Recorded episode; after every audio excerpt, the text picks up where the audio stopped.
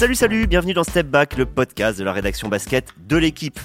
Cette semaine, Step Back se délocalise. On a pris le train avec Mathis Rouanet qui s'occupe de la captation, hein, cette fois en remplacement de l'excellent Antoine Bourlon, et on est allé au Mans.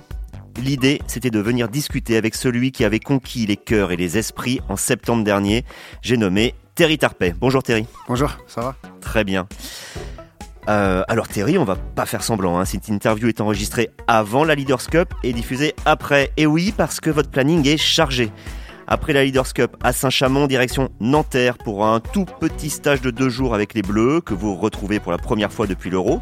Puis un vol pour aller en République tchèque où l'équipe de France affronte l'équipe locale ce jeudi 23 février dans le cadre des qualifications pour la Coupe du Monde. Alors les Bleus ont déjà leur billet pour cette compétition, on le sait, et vous n'y êtes pas pour rien puisque c'est lors des fenêtres précédentes, celle de 2022, où vous avez brillé, que vous avez gagné votre place en sélection. On va revenir là-dessus et plus globalement, on va prendre le temps de mieux vous connaître, de mieux savoir ce qui vous anime et la façon dont vous voyez l'avenir, Terry Tarpey. Allez, début du game. Terry, le 23 janvier, il y a eu l'annonce euh, des 14 joueurs retenus euh, pour affronter la République tchèque et la Lituanie. Euh, vous en faisiez partie. Euh, vous aviez été aussi appelé, je crois, pour novembre, mais vous étiez blessé, vous n'avez pas pu y aller. Est-ce que ça vous fait encore quelque chose? Est-ce que vous pouvez vous nous parler des émotions quand vous êtes encore appelé aujourd'hui en équipe de France? Ah ouais, encore, ouais, je suis encore très fier. C'était encore, c'était un bon appel euh, un soir de, de coach euh, Rudy Nelom qui m'appelait. J'ai dit euh, salut Terry, on, te veut euh, toujours et encore. D'accord, merci, encore c'est génial, c'est c'est toujours un, rêve. Et, en même temps, c'est encore une opportunité pour moi de, de montrer que je continue à améliorer de basket, j'ai toujours amélioré mon français, j'ai toujours amélioré à, à, toutes les choses au niveau de basket sur, la, sur les choses que j'ai besoin de faire pour, pour aider l'équipe. C'est ça. Vous semblez ne pas trop avoir changé. J'avais la, la, chance d'être en Allemagne. Euh, je retrouve le, le même homme. Est-ce que votre vie a un petit peu changé depuis cet euro? Peut-être ma vie. Euh euh, à l'extérieur de la maison, peut-être, on, va dire ça. Euh, ouais, j'ai euh, quelques interviews de plus. Euh, j'ai, euh, il y a des, des de Tarpé, mais cette fois c'est avec le numéro 22 au lieu de l'11 du Mans. ouais, j'ai un petit peu plus de, ouais, de dédicaces, séances dédicaces, tout ça, mais en gros, j'essaie de rester moi-même, comme, comme j'avais dit plein de fois euh, pendant le Euro et, et même euh, au Mans. Je, je, je, suis Tapé, euh, franco-américain. J'essaie de, de rester moi-même. Donc maintenant, aujourd'hui, vous êtes un joueur reconnu de l'équipe de France. On va remonter le temps. C'était pas écrit, ça. D'une certaine manière, vous n'étiez pas décidé, destiné à, à, jouer en équipe de France, même, même si vous, vous êtes né au pays. Hein, vous êtes né à Poissy, en, en région parisienne. En fait, vous vous appelez Terence Tarpey III. Et là, on plonge dans une histoire américaine. On imagine une famille aux racines anciennes. Alors, pour qu'on vous connaisse mieux, est-ce que vous pouvez nous parler de vos origines, peut-être de vos ancêtres, de votre père et au-delà? Donc, euh, ouais, mon origine française, euh, c'est le côté de mon père, de sa mère, donc euh, ma grand-mère. Et euh, ouais, c'était son son père qui était un, chef euh, à Paris et voulait euh, prendre ses talents à, New York City. Donc, euh, la famille a déménagé à New York City et elle était là depuis, depuis elle a peut-être 16 ans, 15 ans. Et après, mon père, ouais, était né au New York City aussi. Et euh, il a joué en France pendant 10 ans. Il a joué pour euh, Gravelines, Saint-Étienne. Il a fini sa carrière au, au Mont. Euh, il a joué à Poissy-Château, euh, où j'étais j'étais né. Donc, et lui était naturalisé. Mais moi, parce que j'étais né en France et mon père était un citoyen français, j'ai eu le, passeport français. Euh, donc, euh, oui, j'ai toujours des, cousins, des tantes, des, oncles dans le sud-ouest, à côté de Pau, qui, qui venaient à tous les matchs à Pau. Euh, et ouais, même quand on a joué euh, Monténégro, le, ma première, mon premier match avec l'équipe de France, il était là. Ils ont là, avec, avec, toute la famille pour mon premier match. C'était vraiment quelque chose, euh, ouais, surprenant, franchement. Et même quand on quand on était aux, States, on, on, mange toujours les crêpes, on, on, on, fait des choses un peu plus côté français que les, que les, les familles américaines. Mais Euh, ouais, c'est vraiment un bon mélange de, de les deux. Est-ce que vous, vous avez pris justement un recul par rapport aux États-Unis ou vous êtes encore américain de cœur, tout en étant français, mais américain de cœur? C'est difficile à dire, mais vraiment, euh, je pensais un peu euh, les phrases à dire, mais euh, pour moi, c'est plutôt euh, ma tête est américaine, mais mon corps bat pour la France. Et c'est ça, c'est juste. euh, ouais, j'ai grandi aux States, j'ai passé toutes mes études aux, States, mais euh, il y a quelque chose qui qui qui m'a ramené euh, en France, à la France.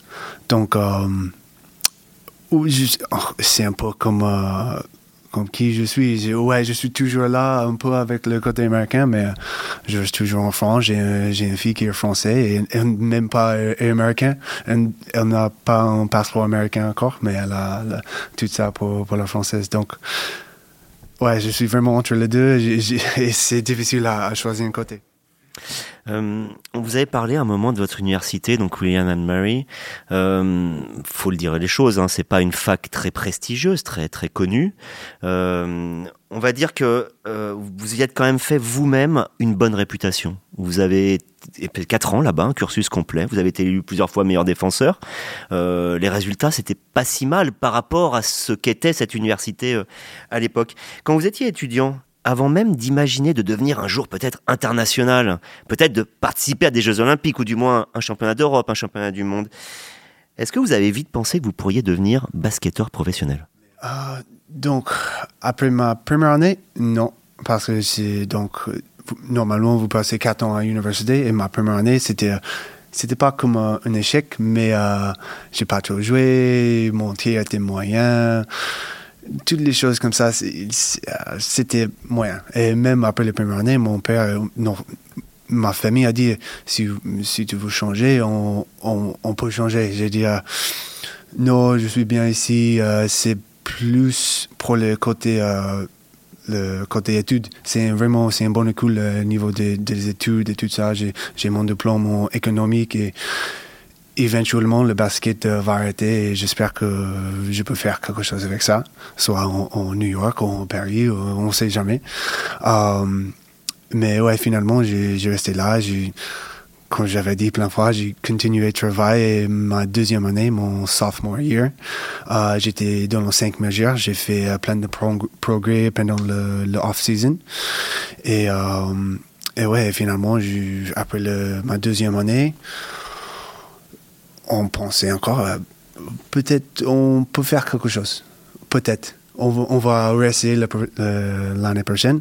Donc, même euh, ma troisième année, mon junior year, euh, encore cinq majeurs et c'était la première fois que j'étais nommé, euh, j'étais élu meilleur défenseur de championnat et même en deuxième, deuxième équipe de, de All Conference.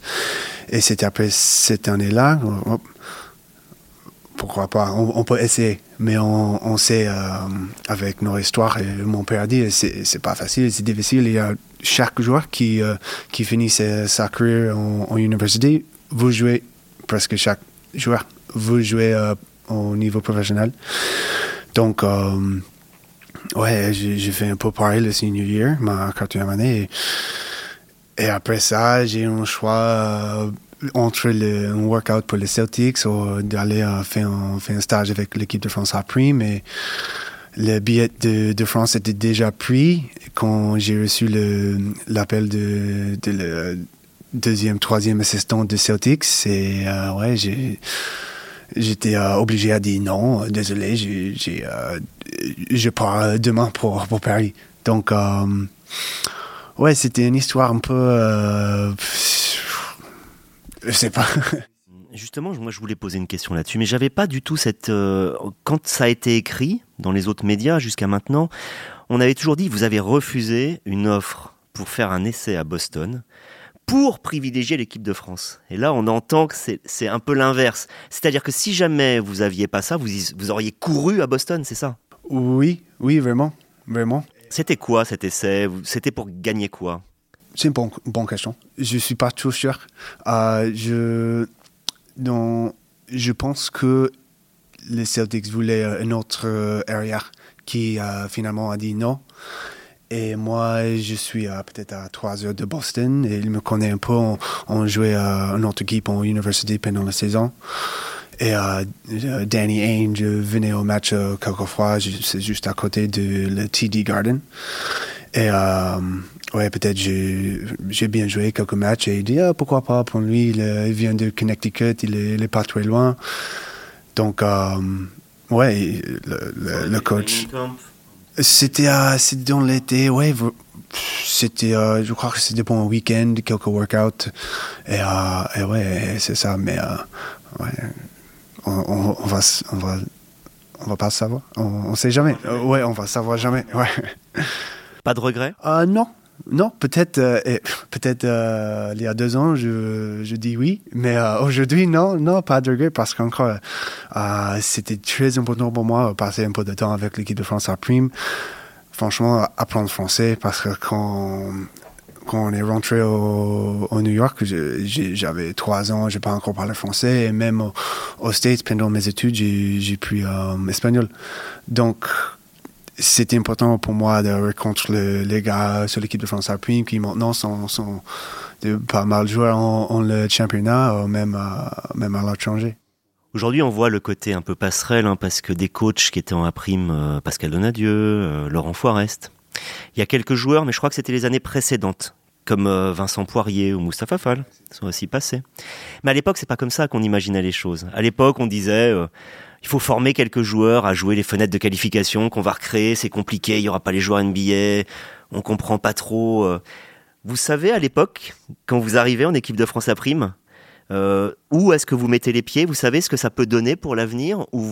Oui, oui. Euh, mon agent a dit hey, c'est euh, une bonne opportunité. Votre agent qui connaît très bien la France, hein, je précise, c'est Kenny Grant quand même, qui a été coach d'Orthez, de Paris. Elle est bien respectée. C'était un côté c'était la raison qu'on a décidé de, de choisir euh, Kenny Grant et son agence euh, pour me représenter parce qu'il était vraiment sur le côté de l'Europe. Il est bien connu, bien respecté, tout ça. Et, on, fait de confiance euh, sur lui et toutes, toutes ces, ces, autres agents. mais il dit, hey, vas-y, joue ton jeu peut-être en quelques années, euh, peut te prendre euh, l'équipe de France euh, masculine avec des, des gros joueurs qui, qui, tu connais. C'est là, ok, right, I will try, je vais essayer. Euh, encore, on ne sait jamais. Heureusement, c'était une opportunité, peut-être c'était un rêve de gamin. Oh, je suis là, équipe de France prime, je parle, je parle pas le mot de français, mais éventuellement, euh, équipe de France masculin. Je, cherche le challenge, je cherche les, objectifs euh, un peu trop haut. Euh, et ça, c'est, c'est les clés pour moi. Et même, euh, même cette année, avec, avec notre équipe, c'est, c'est pas comme. oui, on veut les playoffs, mais moi, personnellement, c'est, top 4, c'est, c'est demi-finale finale de, de playoffs. je voulais dire minimum parce qu'on je crois dans cette équipe, on a des bonnes pièces, on a des bons, bons alchimies et tout ça. Et même j'ai eu des frissons juste en parlant de l'équipe. J'adore cette équipe euh, cette année. Et, euh, et, ouais, ça, c'est toujours euh, dans ma tête, c'est pourquoi pas essayer pour les, choses plus haut. On va, on va rappeler quand même pour les gens qui nous écoutent que à ce moment-là, vous venez de signer en Pro dans une équipe qui vient de finir 13e on va dire que voilà, c'est avec tout le respect absolu qu'on a pour euh, Denain qui faisait un travail extraordinaire, notamment en formation des jeunes, mais c'était pas non plus le haut du panier euh, du basket français. Ah, c'était un. Ouais, même euh, quand je suis parti pour l'équipe de France à j'ai rien signé avec.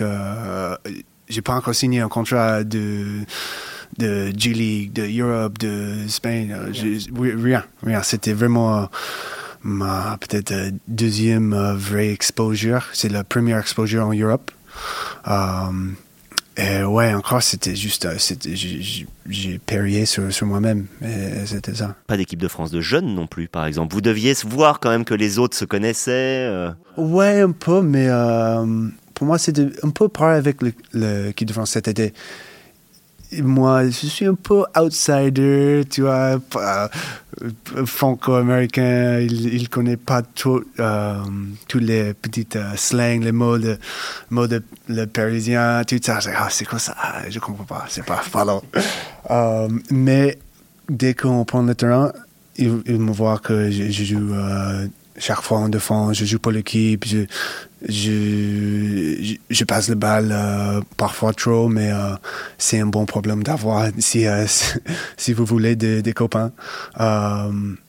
et il s'est passé un peu comme ça au début. Ah, c'est Il parle même pas français. pourquoi il est là? Il est, il est vraiment français quoi? C'est quoi ce truc? Euh, mais finalement, dès qu'on a pris le terrain, ça va beaucoup mieux. Il a, il a beaucoup d'avoir Willy Yeti et Mathis Keita qui étaient là, qui passaient l'université aux States, qui parlent parfait anglais. Et même les autres gars, Axel Julien, Clement, euh, Cavallo, Alexis, ah, je peux faire la liste, Hugo, Lao. Hugo Invernazzi, Lao Akanate. Voilà, donc des joueurs référencés du championnat de France. Hein. Axel Julien, il y a, on a euh, une belle équipe, vraiment. Et ouais, finalement, ils, ils, ont vu que je peux aider l'équipe. Et, la preuve que vous pouvez euh, aider, c'est que, euh, par exemple, Denain, vous n'y passez qu'un an. Tout de suite pour aller dans un beaucoup plus gros club, hein, Le Mans, euh, vous êtes aujourd'hui encore, qui à l'époque disputait les Coupes d'Europe et qui faisait les playoffs chaque année. Il y a eu un petit trou d'air à un moment, mais on va dire que c'est quand même un club très référencé en France. Et moi, ce qui me marque, c'est que la première année que vous passez au Mans, vous jouez plus encore que votre première année euh, en France, celle à Denain en Pro B. Et ça, c'est quelque chose qu'on retrouve tout le temps dans votre carrière. C'est-à-dire que vous arrivez d'une université pas très connue, monde professionnel, pas de problème. Je me fais remarquer, on me prend Pro A. Pro A, c'était le nom de l'époque. Je dis je crois qu'à l'époque ça s'appelait. Et résultat, vous jouez, vous arrivez en Pro A, ça se passe très bien. On vous met en équipe de France, vous finissez titulaire. Euh, on va pas euh, la jouer groupie, genre quel est votre secret, Terry? Mais quand même, il y a un truc. Est-ce que euh, vous êtes moins suspect, on va dire, par, rapport aux autres, des, des problèmes mentaux quoi? On a l'impression que vous avez une solidité à toute épreuve. Mais ouais, c'est difficile à dire. C'est juste les, les, les, bonnes, les, ouais, les bonnes habitudes que j'ai pris euh, pendant mon, mon temps à l'université, pendant le temps en probé, pendant mon temps, mon temps euh, ici euh, toute seule. C'était comme moi pendant les premiers 3-4 ans. Et j'ai pris des... J'ai fait des erreurs, mais euh, après ça, j'ai appris et je sais euh, les choses que je dois faire de de d'avoir des possibilités à donner 100% chaque entraînement, chaque match, tout le temps. C'est vrai que, en plus, vous n'êtes pas forcément ce qu'on appelle un joueur de stats. Là, euh, ce qu'on voit avec vous, c'est l'intensité défensive, et là, elle reste la même du début à la fin. C'est comme ça que vous avez fait votre place en équipe de France. Ouais, et euh, moi, je vais toujours euh, donner un peu de crédit à, la chance, peut-être, parce qu'avec l'équipe qu'on a eue cet été, il, on a besoin d'un joueur un peu comme moi, d'être le, le, glue guy, euh, d'être le gars qui, euh, qui, qui, euh, qui n'a besoin pas, le ballon, d'avoir un impact sur le match. Et euh, ouais, même euh, pendant le stage, ils ont fait vraiment la première 2, 3, 4 entraînements. Coach Collet, ils ont fait les équipes pendant les entraînements et c'était uh, Frank, Evan, me, uh, Vincent, uh, ouais, moi, Vincent Poirier et Rudy Gobert. Elle dit, attends, attends, ok, ok, on fait quoi là? Ok, donc, ils mettent le, le quatre euh, meilleurs joueurs peut-être de l'équipe et, et moi. Ok, donc il va, il essaie d'équilibrer l'équipe un peu, quatre euh, vraiment bons et un un peu moins bon. Mais euh, je pense que dès qu'il a fait ça, et, il m'avoue euh, de rester moi-même. J'ai un tir ouvert, je l'ai pris. Euh, il y a un moment pour un rebond offensif, je vais essayer. Et c'est. Euh, ouais, peut-être il parle un peu de côté mental. C'est juste. C'est une opportunité. C'est.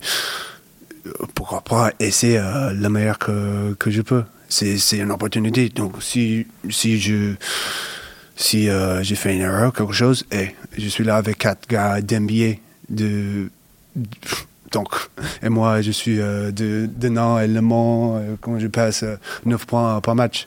Donc, pourquoi pas essayer ouais, J'ai un peu de réussite et, et voilà. Le stress, le trac, la pression, tout ça, ça vous parle? Un peu, mais c'est.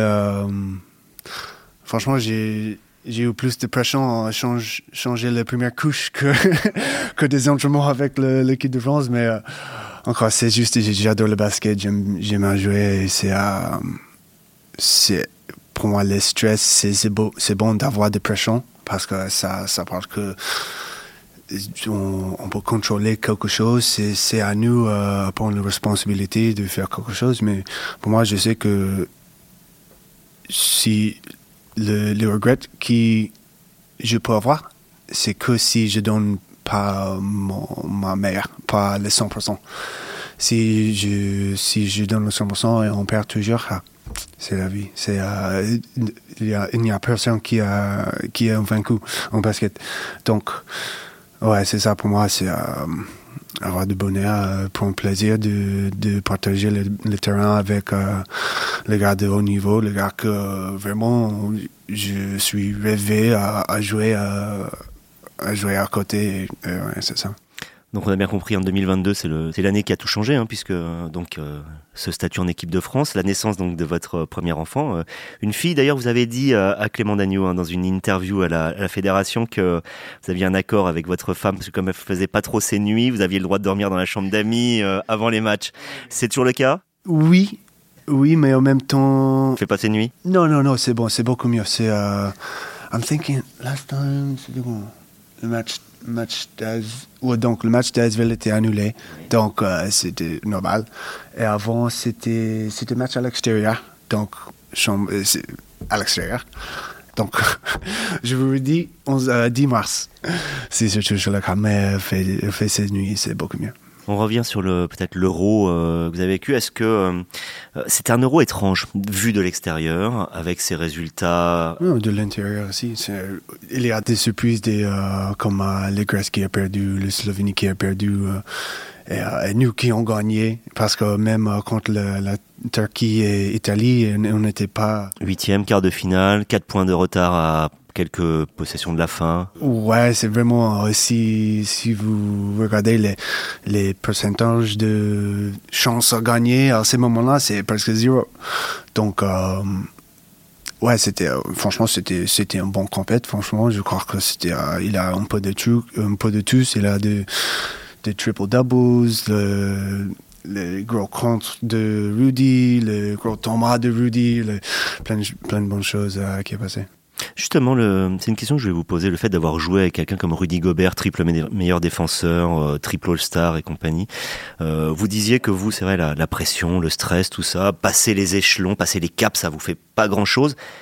Jouer malgré tout avec des joueurs du prestige de, Rudy, du niveau de Evan, est-ce que ça vous a impressionné malgré tout?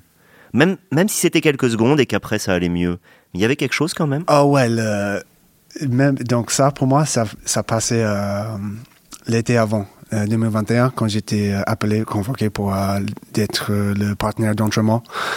Et encore, j'étais là avec Nando et Evan et Nico était pas là encore. Il fait toujours les playoffs, mais c'était là quand c'était ouais, on était vraiment les, sparring partners, les partenaires d'entraînement qui qui changent l'adversaire un peu. Donc c'était ah, c'était Abdou moi, Lecombe, je crois on a eu euh, euh, Makundu et Isma Kamagate. C'était nous cinq contre euh, le premier cinq de l'EGO. C'est euh, Nando, Evan, Nico, Rudy et, Gersh. Ouais, Gersh. D'accord, ok.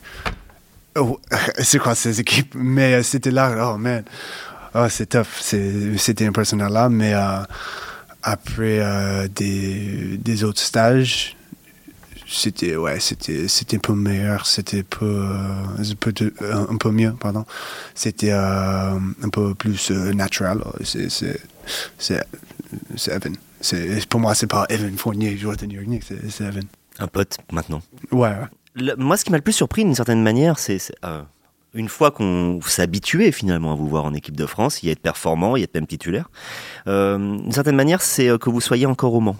Ce que je veux dire par là, c'est que euh, on sait que Monaco et Lasvel, comme ils sont, ils doivent mélanger Euroleague et championnat, ont besoin de, de joueurs français forts. Euh, on sait que vous n'êtes pas le joueur le plus payé du championnat. On aurait pu imaginer un débauchage. Il y a des clubs très riches, voilà. Vous êtes encore au Mans. Euh, on sait aussi qu'à l'époque, votre compagne était enceinte. C'était peut-être pas le meilleur moment pour, euh, pour changer. Voilà. Est-ce que vous pouvez nous expliquer un petit peu euh, si vous avez eu l'idée de changer? Pas du tout. Comment ça s'est passé Ouais, donc.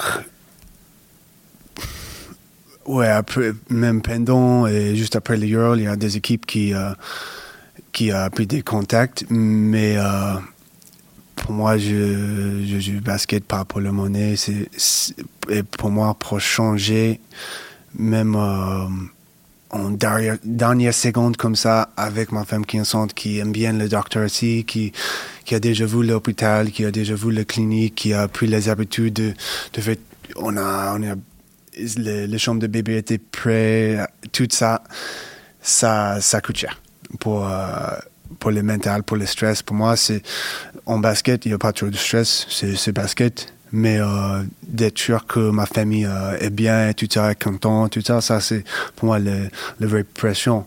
Donc si si j'ai changé tout ça, même pour, pour moi-même, ça va être pas pas, pas, pas juste, peut-être, je, peux dire. Parce qu'encore, c'était euh, après la saison dernière, avant l'Euro, avant tout le, le stage avec l'équipe de France, coach a dit, OK, on, va construire l'équipe autour de toi. Donc, ça va être moi qui, euh, prend les déci- décisions, ça va être moi qui euh, va toucher le ballon, chaque possession, tout ça. Et donc, euh, quelques mois plus tard, et en- c'était en, juin, peut-être en fin de mai. Dit, OK, ouais, je me prépare bien d'être ma meilleur ni- niveau le, la saison prochaine pour mon. Et, et c'est ça. Donc, à changer tout ça en dernière seconde, pour moi, il n'a pas le bon sentiment. Pour moi, si j'ai changé, c'était pas ah, comment dire, c'est pas qui je suis, c'est ça. Et l'avenir, justement, alors votre avenir en club, j'ai envie de dire, au jour d'aujourd'hui, ça doit pas être facile d'imaginer euh, ce que ça va être. Il y a aussi l'avenir en sélection. Euh, vous l'avez dit clairement, l'objectif, c'est les JO 2024. Ils vont être à domicile. J'ai envie de dire, ça vous excite. Alors l'expression, elle va être un peu étrange, mais elle vous excite comme un bon français, en fait. C'est-à-dire que l'idée même de le jouer à domicile, voilà quoi, c'est quelque chose d'important. Ah ouais, tellement, tellement. Et même, euh, donc, j'ai, ce parcours dans ma tête et c'était toujours, dès que mon premier match à Adena, c'est OK. Oh, 2024, les JO, c'est à Paris? OK, mon objectif, équipe de France 2024. Et après ça, si je prends ma retraite, si je fais, je fais pas, OK. Mais ça, 2024, c'est, euh, c'est un bon objectif. Pourquoi pas? C'est un objectif trop haut pour un gars qui euh, joue à, Denan. Et, euh, et peut-être il, il est venu un- une année plutôt que prévu pour moi. Peut-être deux ans plutôt que prévu, mais euh, ouais, ça va. Encore, c'est pas comme c'est déjà acquis que je vais être là, mais c'est euh, un objectif euh, pour moi euh, depuis, depuis le début de ma carrière. Vous hallucinez pas un peu de, de ce que devient l'équipe de France aujourd'hui? Ce que je veux dire, c'est une équipe d'une régularité incroyable, toujours sur les podiums internationaux, avec des joueurs de très haut niveau qui se succèdent les uns les autres. Un Rigaudot a succédé à un Parker, un Parker va succéder à un Gobert, et puis un Fournier, et, et arrive là un, un Wembanyama. On ajoute aussi peut-être un Joel Embiid. Enfin, c'est hallucinant ce que devient cette équipe de France, euh, j'imagine. Ouais, c'est. euh, on est, on est, pour moi, en- une histoire en les derniers 25-30 ans, on est top, top 3 dans le monde. Pour moi, c'est USA, c'est Spain et nous. Peut-être pas dans cette, l'ordre-là, mais euh, L'Espagne est hélas devant nous pour l'instant, on va dire. Pour l'instant, pour l'instant. Donc, euh, ouais, c'est. Pour moi, j'essaie de rester dans, le présent, dans le moment. Et euh, je dis malheureusement, heureusement, avec le Euro, on, est, on a pris le, deuxième place. Donc, j'ai hâte de prendre le train cet été à, prouver qu'on est, on est meilleur que, que deuxième place. C'est ça. Merci beaucoup euh, Thierry, c'était un plaisir de discuter avec vous, d'apprendre à mieux vous connaître. Et puis ben, on vous souhaite le, meilleur. Les fenêtres internationales, on n'a pas trop d'inquiétude, même si des victoires permettraient d'avoir un meilleur rang pour le tirage au sort, c'est toujours ça. Et puis sinon, ben, rendez-vous pour la fin de saison avec Le Mans et pour la Coupe du Monde cet été. Merci beaucoup Thierry.